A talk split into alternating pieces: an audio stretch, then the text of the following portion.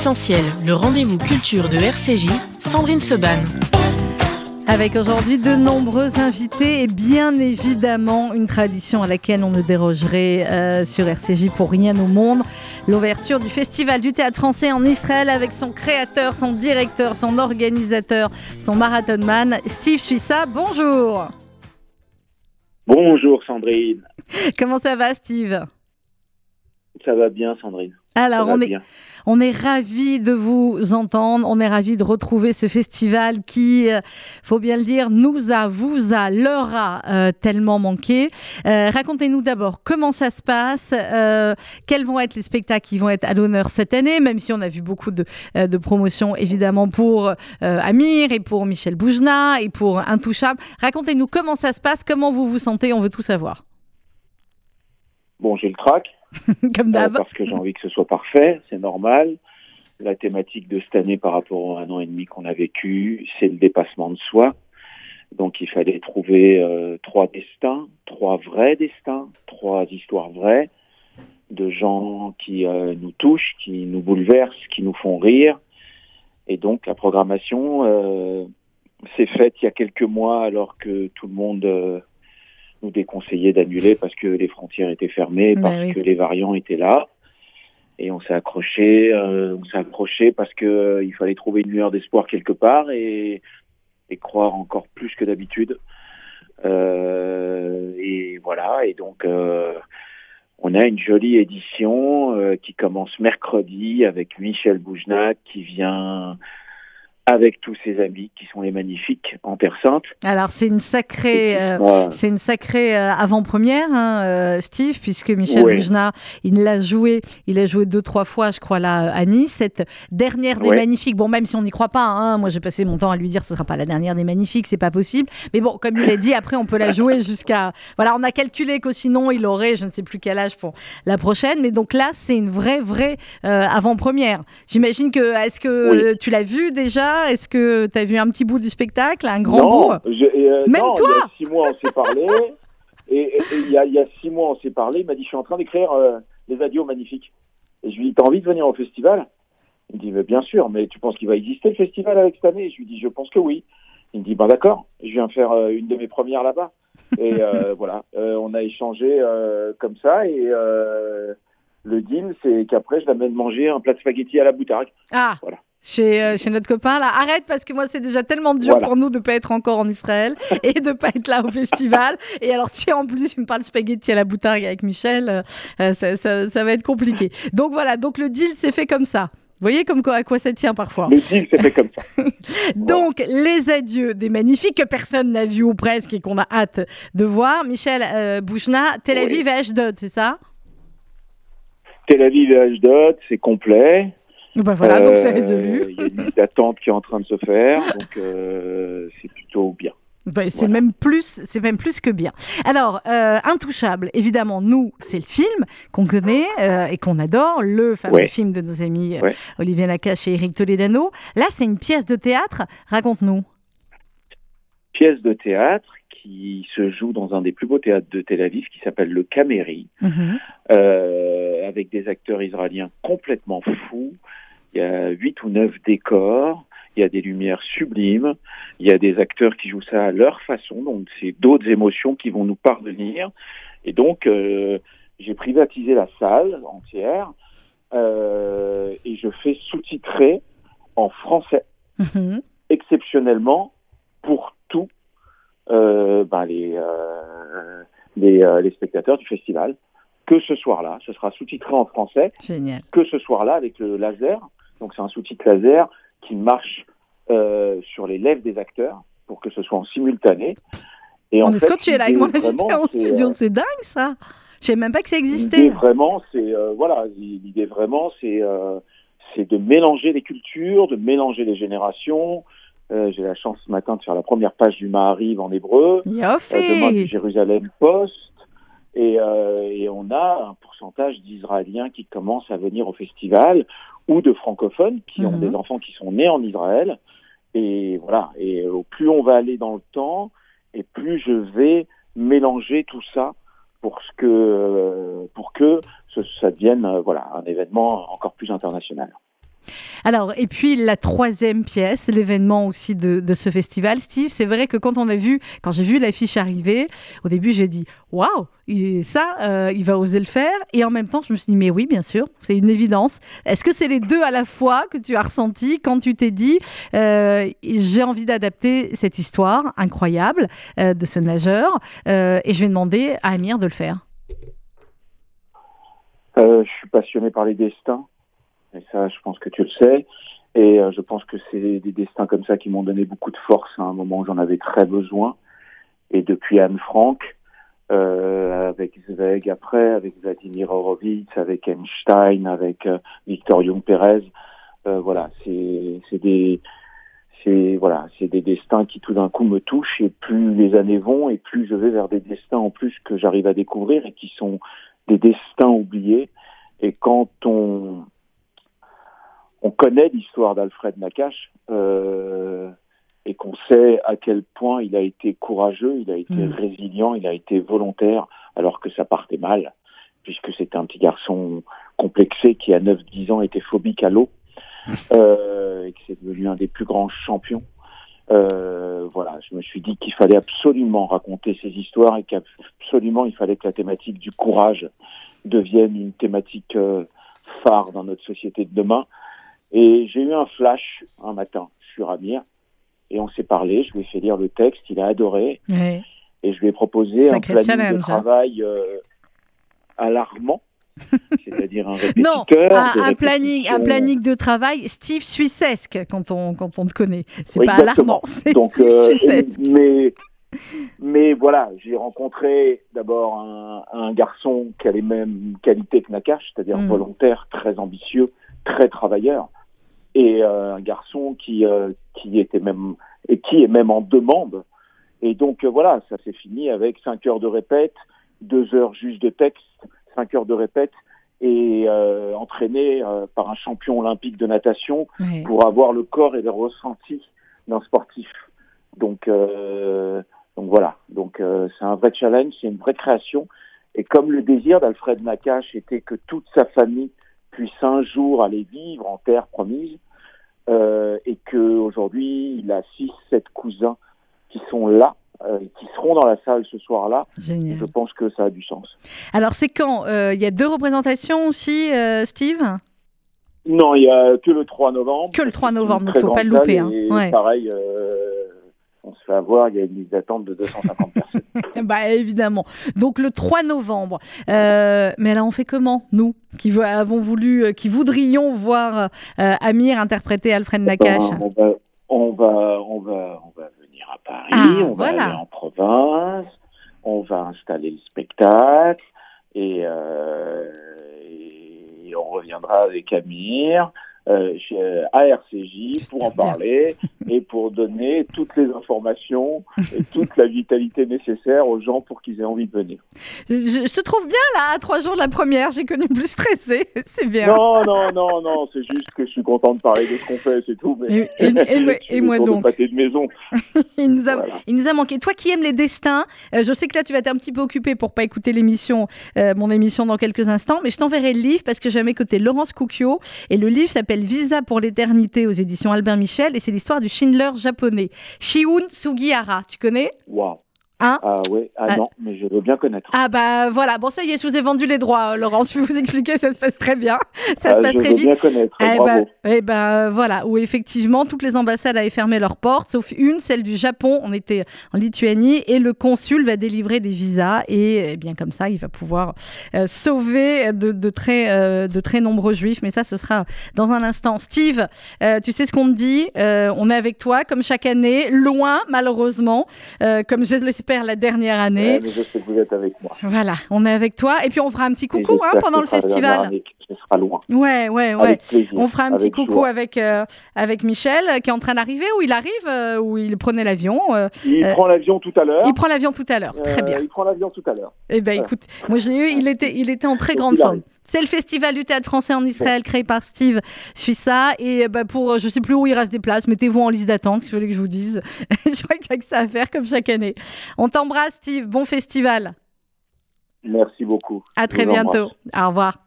Festival du théâtre français euh, en Israël. 11h14 minutes sur RCJ. Laurence Coukio, bonjour. Merci beaucoup euh, d'être avec nous. On va parler donc avec vous de votre livre, euh, Visa pour l'éternité, qui vient de paraître aux éditions Albin Michel. Bon, je l'ai déjà vendu à Steve, hein, suis ça, c'est pas mal. Parfait. Alors, je beaucoup qu'il soit traduit en, ben oui. hébreu aussi. Mais oui, et, euh, et, pourquoi pas jouer. Alors, Laurence, euh, j'ai envie de dire que pas grand-chose ne vous destinait à écrire ce livre, je ne me trompe pas. Vous avez été dans, dans une autre vie, dans votre première vie, euh, chercheuse dans le domaine des mammifères marins, les dauphins, tout ça? Tout à fait. Pourquoi? Par passion. Oui, les dauphins. Tout à fait, par passion des dauphins, mais c'est ce qui m'a emmené au Japon. C'est ce qui vous a emmené au Japon. Va falloir m'expliquer. Ah, ils sont pas très gentils, je crois, avec les dauphins ou avec les baleines. Il y, a, beaucoup d'aquariums euh, au Japon et je suis euh, euh, architecte, spécialiste de des aquariums. D'accord. Et c'est ce qui m'a emmené donc au Japon. Donc les aquariums, les dauphins, le Japon, c'est comme ça qu'on arrive à écrire Visa pour l'éternité, ce livre dont on va parler dans dans quelques instants. Mais alors, comment est-ce que vous avez eu connaissance de, de cette histoire de Shion Sugihara? Vous l'avez eu, vous avez eu connaissance de cette histoire au Japon Comment ça s'est passé? Pas du tout. Quand je vivais au Japon euh, il y a 30 ans, il était absolument pas connu. C'est en fait en écrivant mon premier roman, pardon, La mémoire sous les vagues, qui se passait déjà au Japon, parce que c'est mon pays de cœur, mhm. j'ai, euh, en faisant ces recherches historiques, je suis tombée complètement par hasard sur cette histoire bouleversante. Et comme j'ai de la famille euh, juive, mais surtout, je me suis rendue à Auschwitz il y a bien avant la chute du mur, mhm. dans les années 80. Et ça a été un événement assez constitutif, je dirais, de ma vie. Mhm. Euh, quand j'ai trouvé cette histoire qui finalement mêlait euh, le, la fuite des Juifs euh, vers l'Asie et mon amour pour le Japon, euh, j'ai tout de suite su mhm. que c'était le, le héros, il serait le héros d'un roman. Est-ce qu'il est connu au Japon? Maintenant, il est connu, mais c'est récent. Je mhm. dirais que c'est à partir des années 2000, même, même au-delà. Il y a eu quelques documentaires et films très teintés de mythologie qui se sont un peu agrégés euh, autour, de, autour de lui.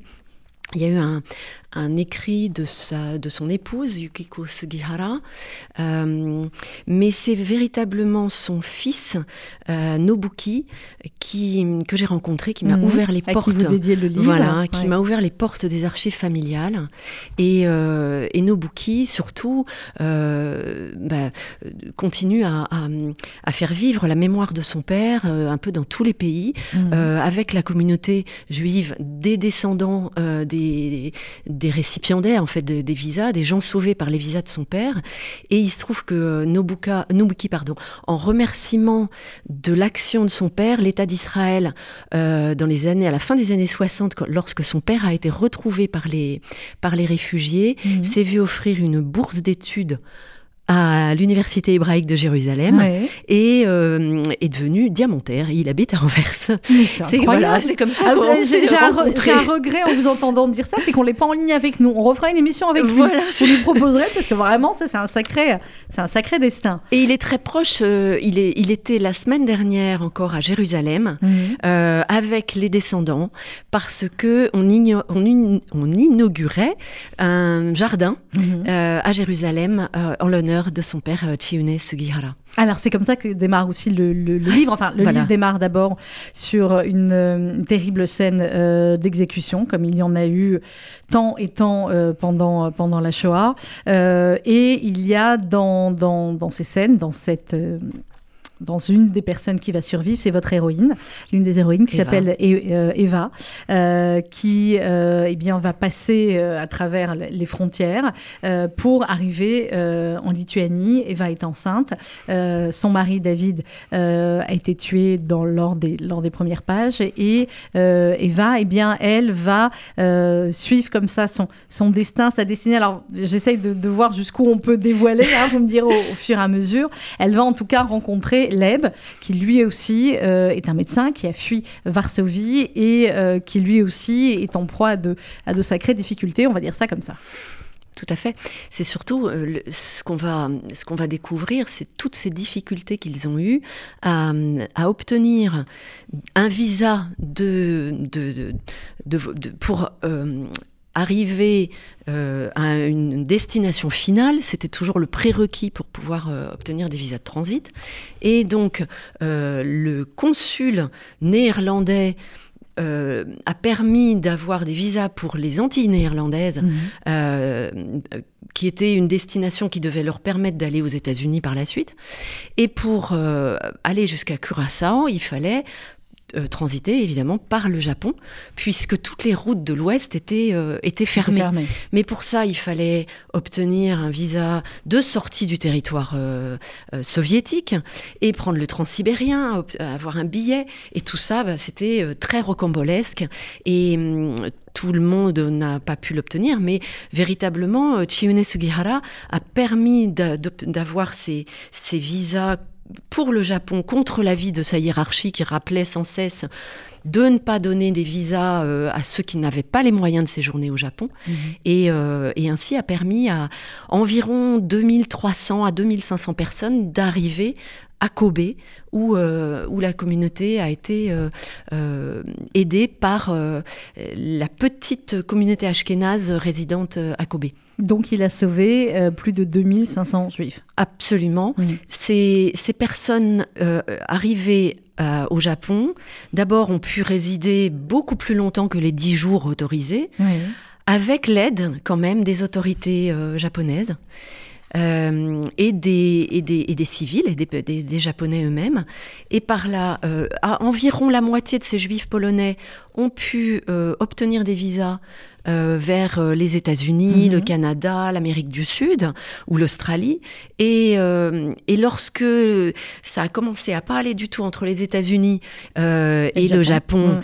Un petit peu avant l'entrée en guerre et Pearl Harbor, eh bien, les, les, les, Juifs résidents qui étaient encore au Japon ont été envoyés à Shanghai. Et là, à Shanghai, il y avait environ euh, 18 000 euh, euh, euh, juifs de différentes nationalités, enfin, qui ont fini par être apatrides, mais d'origine allemande, hmm. viennoise, enfin, autrichienne, hmm. russe, et qui étaient déjà installés là pour la majorité après la nuit de cristal de 38. Et, et, et donc, là, ils ont vécu avec l'aide des différents comités d'assistance euh, juive. Mhm. Et puis, euh, euh, ils, étaient un peu chacun dans leur communauté séparément. Mais la Gestapo euh, était très active auprès des autorités juives, euh, des autorités japonaises, pardon, des autorités même japonaises. Là, hein, il ne laissait pas tranquille, même là. Hein. Exactement. Euh, il y a eu Meisinger, qui était le bourreau de Varsovie, qui était au Japon, qui a été envoyé à Shanghai, et qui disait aux autorités, il faut les exécuter. donc, on, leur suggérait de les mettre sur des barges et de les faire couler sur le Yangtze, de les déporter sur une île et de les laisser mourir de Euh, voilà. Et il y a un, vice-consul euh, euh, japonais, là encore une fois, qui a réuni les représentants des différentes communautés et qui les a avertis. Ils ont tous terminé en prison. Y compris ce monsieur Shibata. Mhm. Et, mais ça a permis quand même d'alerter Hein, les, 20 000 euh, juifs résidents de, Shanghai, euh, qui se demandaient bien ce qu'ils allaient pouvoir euh, faire. Mais finalement, les autorités japonaises ont refusé d'exécuter la moindre personne, mais ils ont quand même mis en place un ghetto en 1943. Alors, euh, on va revenir à nos, à nos personnages. Laurence Coquio, effectivement, il y a, il y a Eva, il y a David. Et puis, euh, au début du livre, on se retrouve euh, à, à Saint-Jean d'Acre, à Akko, en Israël, en juin 2016, avec une famille typiquement israélienne où, où on est heureux de se retrouver, mais où ça crie, ça se chamaille, on n'est pas d'accord sur la politique. Il y a ceux qui vivent en Israël, il y a ceux qui vivent aux États-Unis, il y a les cousins qui se connaissent pas bien et qui eh bien, se retrouvent là, finalement, pourquoi? Eh bien, pour pour rendre hommage à donc ce qui va se passer, dit dans quelques jours, cette inauguration d'une rue au nom de, de Shiwiyune Sugihara, voilà, pour, parce que c'est lui qui a sauvé en fin de compte la famille. donc c'est un aller-retour, enfin au début effectivement on est en Israël en 2016 et puis l'arrière-grand-mère va s'énerver du fait que les cousins ne comprennent pas les enfants, petits-enfants, arrière-petits-enfants, l'importance de, cet homme, et du coup, elle va leur raconter son histoire.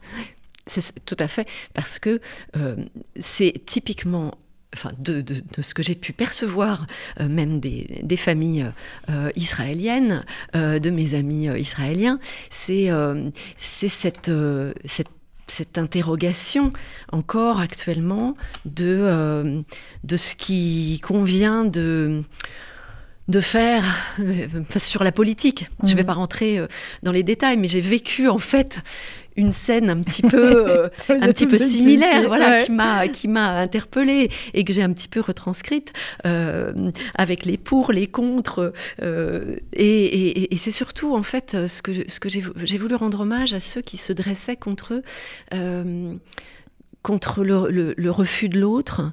Euh, c'est tous ces et cette, cette mon personnage de, Eva mhm. qui euh, qui raconte en fait tous les murs, qui raconte son histoire, qui raconte toute son histoire, mais tout finalement tous ces murs.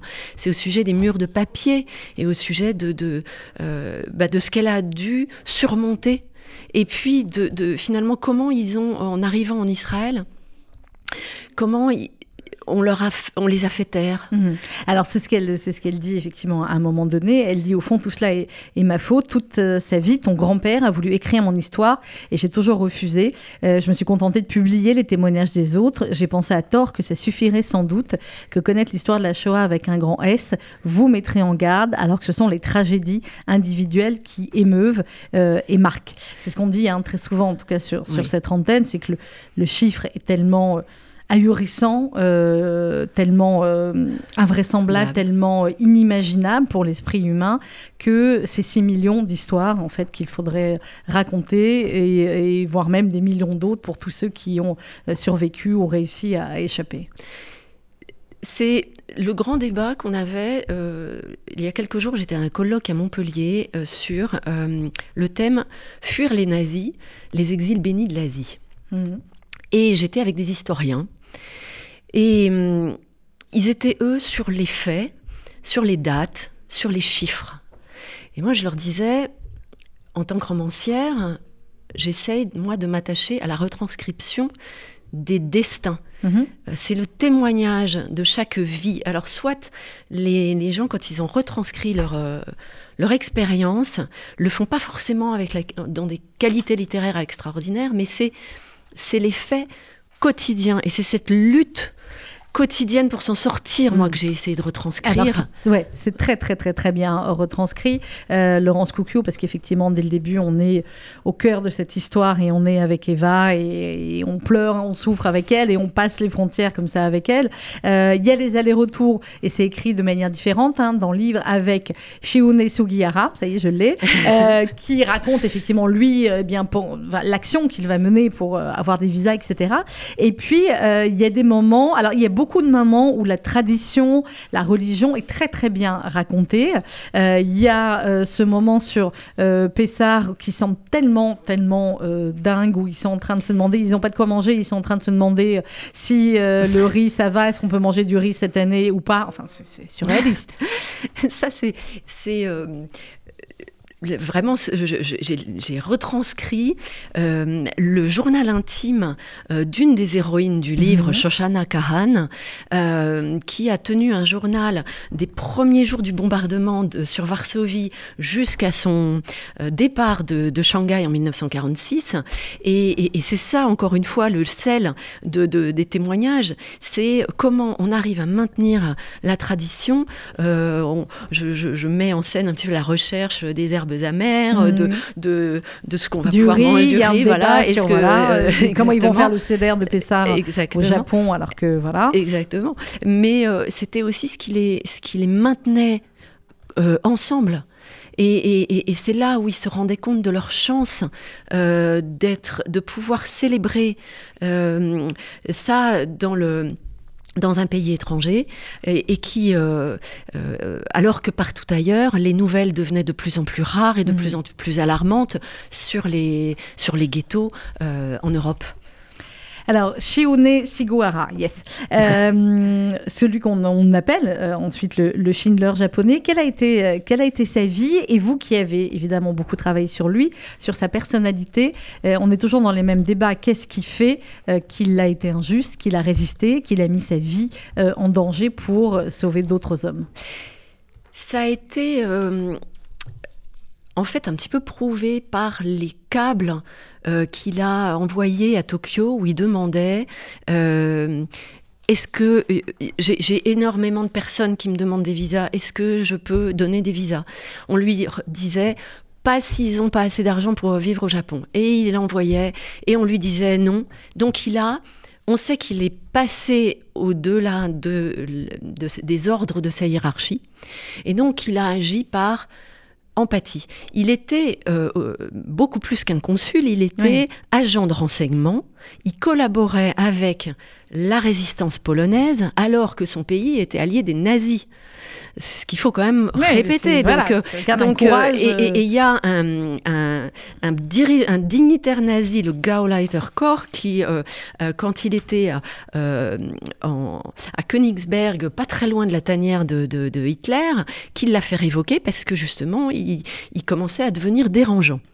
Donc on sait que il était persona non grata et que quand il est rentré au Japon en 1947, il a été démis des cadres diplomatiques, ce qui n'était pas euh, anormal vu que le pays était dirigé par les Américains, mhm. mais euh, tout de même, euh, il a quand même, on s'est débarrassé de lui parce qu'il avait quand même pas obéi aux ordres et ça, ça dérange toujours la hiérarchie euh, japonaise. C'est parents, clairement. Alors il y a l'ambassadeur néerlandais aussi, Jan Schwartz Zwartendijk, euh, qui, qui, est dans le livre et qui va écrire un texte en mm. fait à la chaîne pour essayer comme ça d'avoir euh, des, visas. Et c'est ça qui est important aussi de montrer dans le livre, c'est qu'évidemment il, y a lui et puis il y a, il y a, ceux dont on va retenir le nom euh, comme mm. étant juste parmi les nations. Et puis parfois il y a tout autour d'eux tout un maillage de, mm. de, personnes et chacun va faire un petit geste et c'est ce petit geste qui va permettre eh bien, de, de sauver ensuite des vies. C'est ça.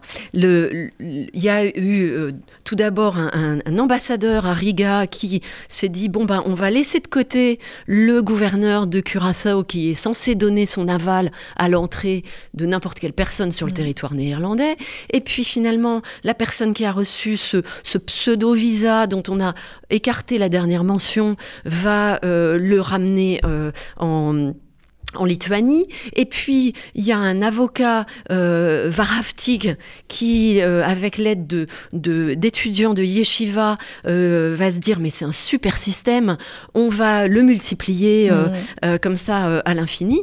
Et, et, ainsi, eh bien, ça a été connu dans les, parmi les réfugiés en Lituanie. Et c'est comme ça que ça s'est... ça, comme ça, que, ça a fait boule de neige. Ça a fait boule de neige. Et, tant mieux, en tout cas, pour ceux qui, qui ont pu partir. Qu'est-ce que ça vous a appris, Laurence Coucure, ce, ce, livre Au début, vous nous avez raconté comment vous êtes penché sur, euh, sur cette histoire. Vous avez, et ça sent évidemment à l'écriture, beaucoup, beaucoup travaillé, aussi bien sur la grande histoire que sur euh, les émotions, que sur les traditions juives aussi. C'est parfaitement euh, relaté, raconté, expliqué. Qu'est-ce que ça vous a apporté à titre bah, personnel Je voudrais tout de même remercier Madame Larabin Touati mmh. de Kerenor, parce que c'est, elle a relu le, le, manuscrit pour voir si je n'avais pas raconté de bêtises. Non, pas de bêtises. Et, euh, voilà.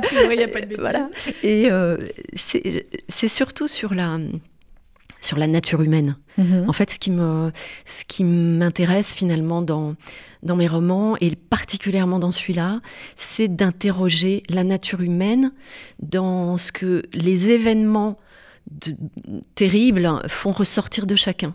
Euh, c'est hum, comment euh, certains vont aller vers le, vers le pire, mhm. comme euh, ces paysans polonais qui ont, qui ont vendu ces, ces, juifs pour quelques zloty au début, et, et, des, et, des, êtres en revanche qui pourtant n'avaient aucun lien avec le, peuple juif, vont bah, payer un peu de leur personne pour, pour les aider sans aucune contrepartie finalement. Et c'est ça qui qui m'a bouleversée, que j'ai essayé de, de retranscrire. Voilà, c'est tout à fait bouleversant. C'est une histoire à connaître, celle de Shion Sugihara, qui est donc euh, juste hein, parmi les nations. parmi les nations. Et, et, son fils, vous nous avez raconté. Les familles sont toujours. certains, il est en contact avec certaines familles, oh comme ça se fait. Oh, que ça soit à Jérusalem ou Tel Aviv, enfin en Israël, il y a des, des, des centaines de descendants que je, dont j'ai rencontré certains qui m'ont ouvert leurs portes. Je les en remercie bien, bien évidemment. Et lorsqu'il s'est rendu à, en Lituanie aussi, mmh. les autorités là-bas ont déclaré l'année 2020 l'année Sugihara au Parlement. Mmh. Et puis alors surtout à New York, ils se sont rencontrés il y a quatre ans et il y a eu des, des des près milliers, de 1000 personnes, voilà. Plus de 2500 personnes sauvées, ça, donc ça fait, ça fait des, des dizaines de milliers d'enfants. Euh, c'est euh, extraordinaire. Voilà. Merci beaucoup Laurence Cocchio euh, d'être venue nous voir ce matin. Visa pour l'éternité, ça vient de paraître aux éditions euh, Albin Michel. Au-delà euh, de, de, de, connaître chez Sugiera, c'est une histoire aussi d'amour, d'amitié, de, de, de, voyage de courage absolu qui, qui nous est raconté. Vous avez déjà le sujet du livre suivant ou oui, et je ne sors pas de la guerre, et c'est aussi sur, euh, sur la nature humaine, euh, sur, euh, sur le début de la guerre. Il y a de quoi faire. Très bien. Merci beaucoup, Laurence Coupio, d'être venue nous voir ce matin. On va marquer une petite pause musicale et on se retrouve juste après. On va parler théâtre avec Douce France, et c'est actuellement au théâtre Tristan Bernard.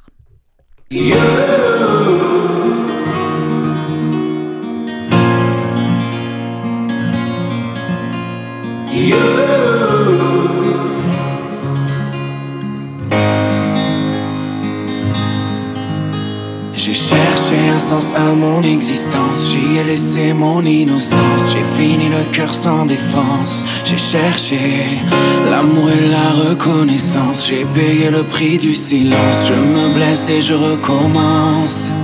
Tu m'as comme donné l'envie d'être moi, donné un sens à mes pourquoi, tu as tué la peur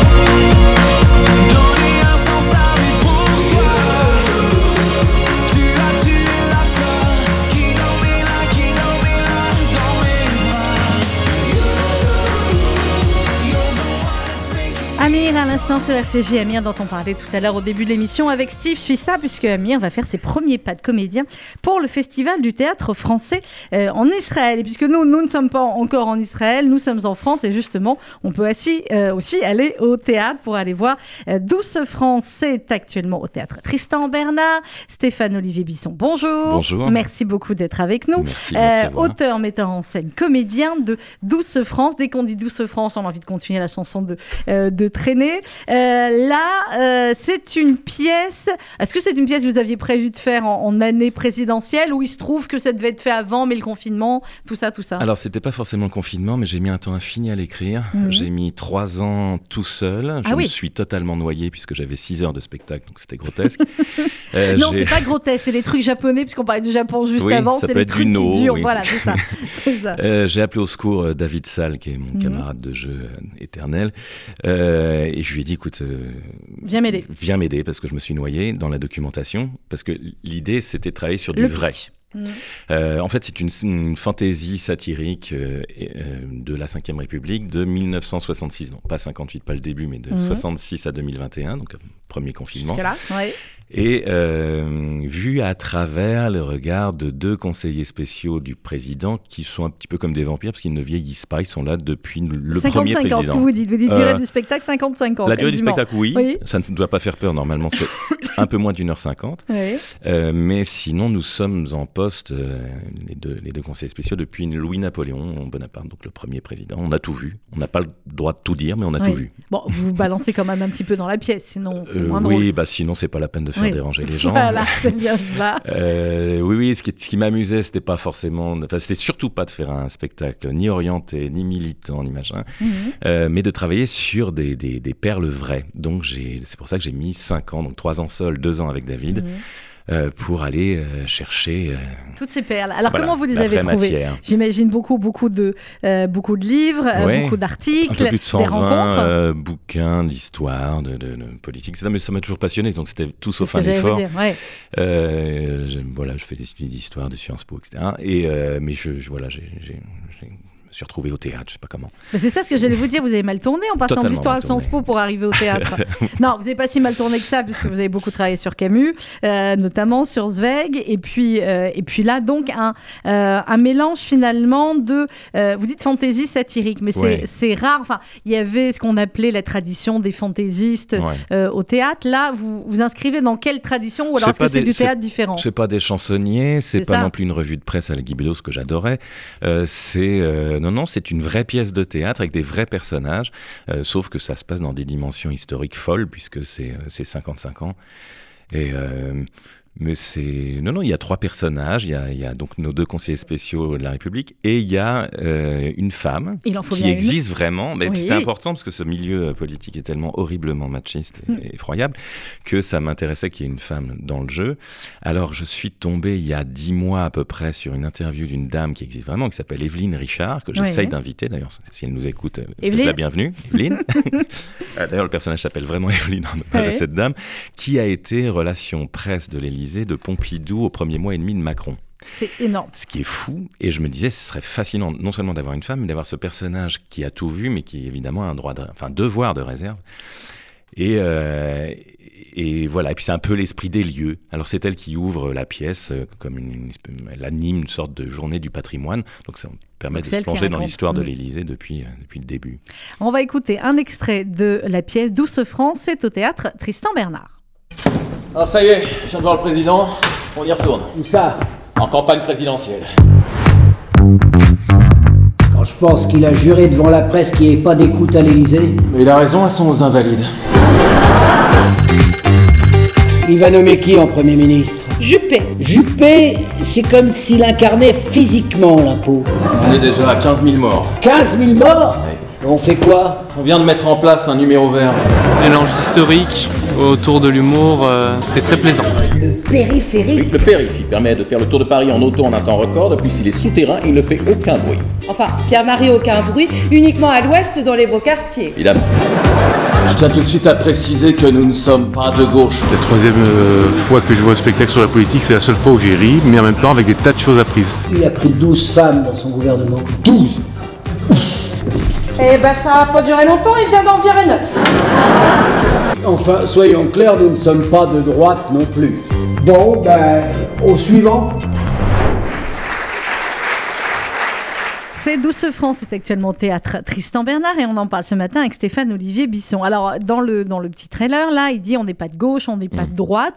Est-ce que vous avez fait attention? Puisque là, nous, radio, nous allons devoir faire attention. Il y a les, directives du CSA, bien évidemment, à respecter avec le temps de parole, etc.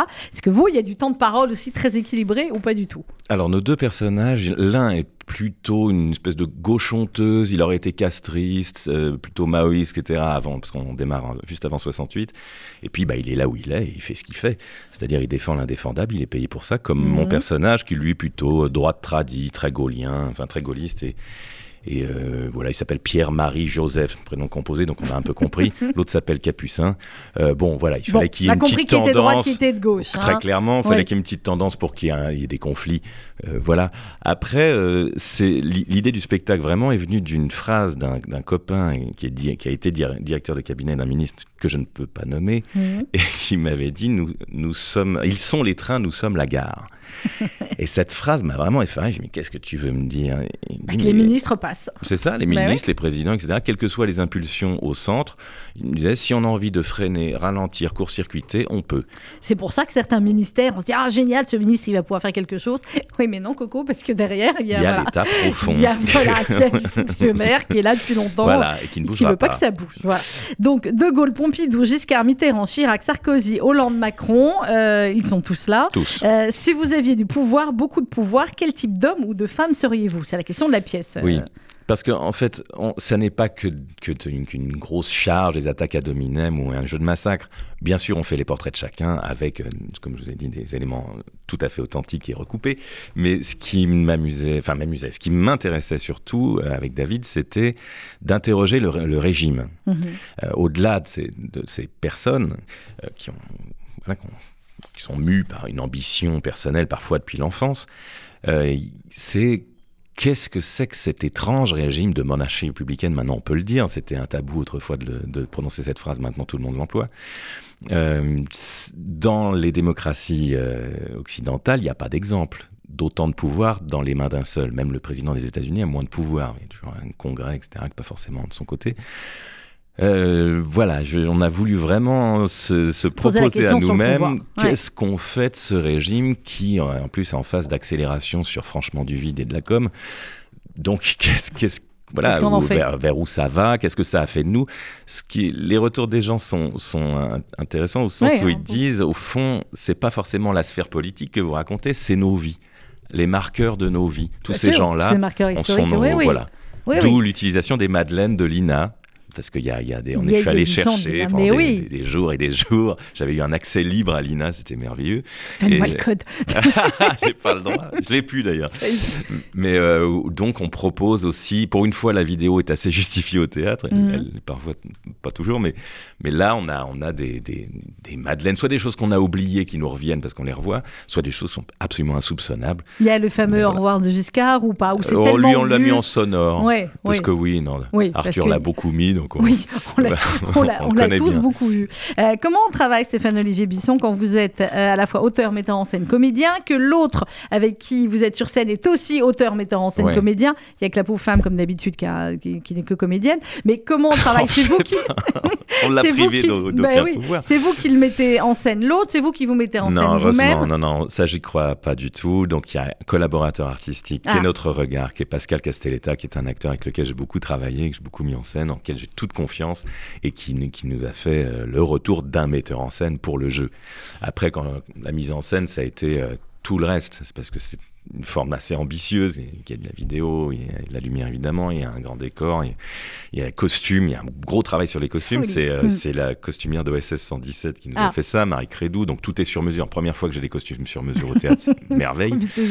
ils sont tous extrêmement datés. Il y a tout un travail sur l'accessoire parce que voilà, on voulait vraiment être dans la période. Euh, hmm. Oui, avec, avec des, des madeleines aussi matérielles. Donc les téléphones changent, les sonneries changent, évoluent, etc. Puis il y a des petites surprises, des jouets, machin. Parce que le personnage de, David est complètement fou de, de, jeu. Il est très enfantin, en fait, ce personnage. Donc, toute l'histoire des jouets, voilà.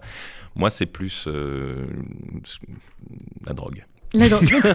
Parce que j'ai rencontré beaucoup de, beaucoup de gens dans, ce, dans cette sphère qui étaient très, très, très, très dopés. Euh, bah, disons qu'il a travaillé 20 ans. Enfin bon, bref. Euh, c'est interdit, on le rappelle. Euh, dans, le, dans, le, dans Douce France, euh, Stéphane Olivier Bisson, il y, a, il y a ces présidents qui sont des trains les gares. Forcément, on se dit, ben voilà, dans quelques mois, il va y avoir l'élection présidentielle. On ne parle que de ça. Enfin, mm. même si on n'en parle pas bien pour l'instant, c'est un mm. autre problème. vous vous dites, c'est aussi une pièce pour rappeler ce qu'est la Ve République et dire aux gens, regardez ce que c'est le pouvoir. Euh, regarder euh, à quoi ça mène ou pas, ou alors c'est vraiment euh, une pièce de théâtre et puis qui fait réfléchir, mais bon, qui n'a pas bah, non plus. Le but de l'écriture, et on s'est vraiment astreint à ça avec David, c'était surtout de ne pas vouloir tordre le bras aux gens pour qu'ils pensent éventuellement ce que nous on penserait. Mhm. Donc d'où le choix de ces personnages qui sont des passe-plats, clairement. et qui sont des personnages gauche, droite, on n'est pas dans les extrêmes. Hein. Du tout. Ah non, non, non. Non, non, puis on est, on est là. pas au pouvoir, donc. non. Voilà. Euh, et, puis on est en place pour faire le boulot qui est requis. Donc on n'est pas là pour idéologiser euh, les choses. Euh, vu, comme vous le disiez, justement l'hystérisation binaire et la simplification du débat. Pourquoi il y a un débat? Je ne sais pas, ah, oui c'est vrai, on pourrait même ne pas l'appeler le débat. Pour l'instant on n'a pas de débat. D'accord. du coup, on, propose de la matière à réfléchir et mhm. à s'amuser, parce qu'il y a les deux, Bien puis, et largement à s'amuser à 95%, mais Enfin, oui, on voulait pas, on voulait pas confisquer la chose. Les, gens peuvent circuler à leur guise tout au long du spectacle dans ce qui est proposé, qui est une matière authentique. Voilà. Après, on s'en mêle pas plus que ça. Est-ce que des politiques sont venus vous voir? Moi, j'en ai invité pas mal, donc on ah. va, on va voir. J'attends. Ils sont pas venus encore. Ça vient de démarrer. Hein. Oui, on en est à la dixième, je oui, crois. Oui, oui, oui. Mais oui, oui, j'en ai invité quelques-uns. Euh, j'ai bon espoir que François Hollande vienne, parce que je sais, je pense qu'il aurait l'humour de il ça. Bien. Écoutez, il doit. je pense qu'il ne devrait pas tarder à être dans le coin par ah, ici, donc, euh, donc ah bah, au besoin, on lui remettra. S'il vous plaît. Oui, oui, je pense que je pense je pense, euh, je pense qu'effectivement, il aime bien ça. Et puis, il y en a pas tant que ça des présidents que vous pouvez. Voilà, on ne sait pas si l'actuel viendra vous Alors, voir. Alors, c'est très amusant quand même. Je me permets de vous préciser cette chose folle. Nos deux premiers jours de de répétitions ont été annulées au dernier moment par notre producteur parce mhm. que, alors qu'on était sur la route de retour des vacances, donc on était joyeux, mhm. euh, parce qu'il y avait des travaux de l'autre côté de la cloison du théâtre qui nous auraient empêché vraiment de nous entendre. Marteau piqueur et tout. Je dis, mais qui sont ces gens? Il me dit, tu ne devineras jamais. J'ai qui? C'est le nouveau siège de la République en marche. Donc nos voisins de l'autre côté de la cloison qui peuvent écouter chaque soir les choses qu'on dit aussi sur eux largement. Ils vont venir le voir directement. On va voir. J'espère qu'ils auront cet humour-là. Oui, oui, oui. Euh, euh, on n'en doute pas. Euh, après Douce France, donc normalement jusqu'au 31 décembre, mais peut-être plus tard, au théâtre Tristan Bernard. J'ai vu dans l'excellent dossier remis par votre excellent attaché de presse, Stéphane Olivier Bisson. Guillaume Mandreux, évidemment. On dit excellent attaché de presse, hop, Guillaume Mandreux. Que 2022, euh, encore un Camus, mais c'est très bien, hein, c'est pas nous ici qui allons euh, en dire le contraire. Oui, La mort heureuse, avec Richard Zammel, un acteur allemand que vous connaissez de Village français. Euh, bon, plein, bon, ça fait du bien d'avoir plein de, plein de projets comme ça au théâtre. Ouais, ouais, ouais. Il y a, y, a, y a, un projet auquel je tiens beaucoup, c'est l'adaptation. J'ai fait mon premier roman sur Max Linder. Oui, Max Linder. qui s'appelle, le roman s'appelle Max, aux éditions comme Rakis. Et on va faire ça au théâtre du Rond-Point avec un acteur merveilleux de la comédie française qui s'appelle Jérémy Lopez. Et voilà, parce que très peu de gens connaissent Max Linder, tout le monde connaît le cinéma, personne ne connaît son histoire. Et voilà, donc c'est son, son, histoire. Et puis écoutez, vous reviendrez nous en parler à ce moment-là. plaisir. On fait comme ça. Merci beaucoup Stéphane Olivier Bisson. Vous. jouez donc et vous mettez en scène et vous avez écrit avec David Salle et il y a aussi Delphine, Barry, qui joue. Euh, Douce France, c'est du mardi au samedi à 21h au théâtre Tristan Bernard dans le 8e arrondissement. Retournez au théâtre, ça fait du bien. Enfin, vous, ça vous fait fait du bien. Nous, dans la falle, ça nous fait du bien. Ça fait du bien à tout le monde. donc, allez-y. Et puis, on peut venir en famille. Absolument. On a eu un enfant de 9 ans, un autre de 10. Et, et j'ai un... Bah, ils vont apprendre l'histoire comme ça. Mais je sais qu'ils répètent une réplique que je ne vais pas vous dire, mais dans la cour de récré. Ah bah j'imagine. Peut-être une réplique de Sarko, non? C'est sous Mitterrand, mais je vous dis rien. C'est tout, mais bon, bah, Les questions de Tamagotchi. D'accord, très bien. Ah, des Tamagotchi, vous vous rappelez voyez, mais c'est notre génération, ben ça, ils ne connaissent pas. Euh... Mais il adore le mot.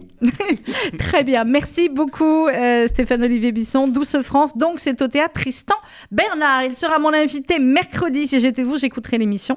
Euh, bah, D'abord parce qu'on adore Danny Briand, parce que son dernier album, Reprise d'Aznavour, est génialissime, et parce qu'on devrait avoir des choses aussi sympathiques à vous annoncer. Euh, Danny Briand pour terminer, dans quelques instants, 12h, vous retrouvez le journal présenté par Margot Siffer avec Laurence Goldman et Glantine Delalleux. Bonne journée à tous. Je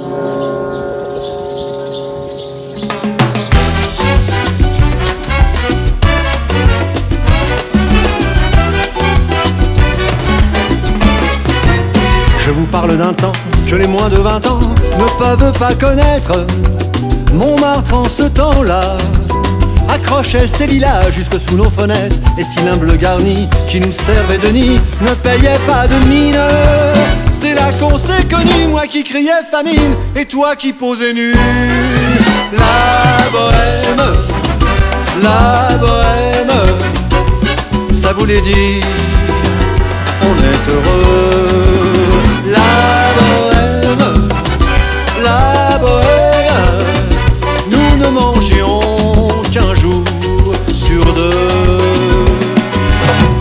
Cafés voisins, nous étions quelques-uns qui attendions la gloire.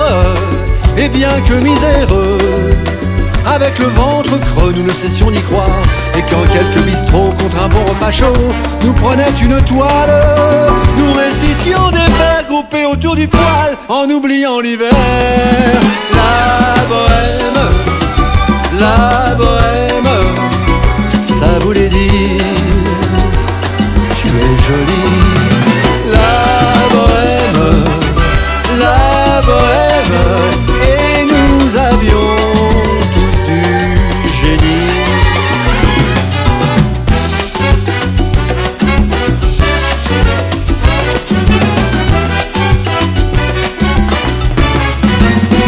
Souvent il m'arrivait devant mon chevalet de passer des nuits blanches, retouchant le dessin de la ligne d'un sein, le galbe d'une hanche. Et ce n'est qu'au matin qu'on s'asseyait enfin devant un café crème. Épuisé mais ravi, fallait-il que l'on s'aime et qu'on aime la vie? La bohème, la bohème, ça voulait dire on a 20 ans.